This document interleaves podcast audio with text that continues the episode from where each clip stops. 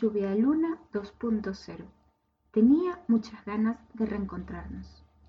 Te habla Ariadna Sánchez Zeplaki. Quiero aprovechar este espacio para agradecerte por tu apoyo, por confiar y creer en mí. Gracias a ti, junto a Gabriela Prieto, una venezolana encantadora que vive en Buenos Aires, estamos creando la nueva imagen de Lluvia de Luna. Trabajar con ella ha sido una experiencia increíble. Te doy las gracias por crear este espacio conmigo. Este espacio sin ti no sería lo mismo. Te doy las gracias porque me has animado a seguir creando y mejorando los servicios en los que te puedo acompañar.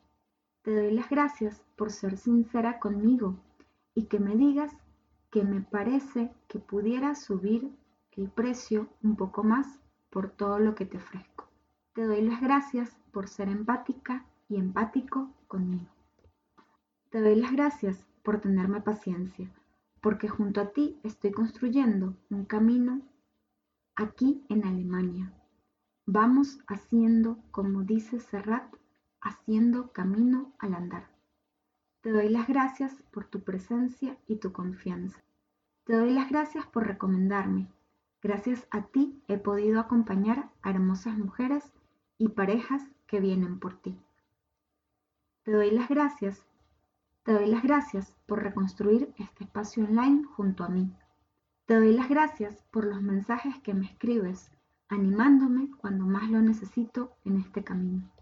Te doy las gracias por todas las recomendaciones que me das.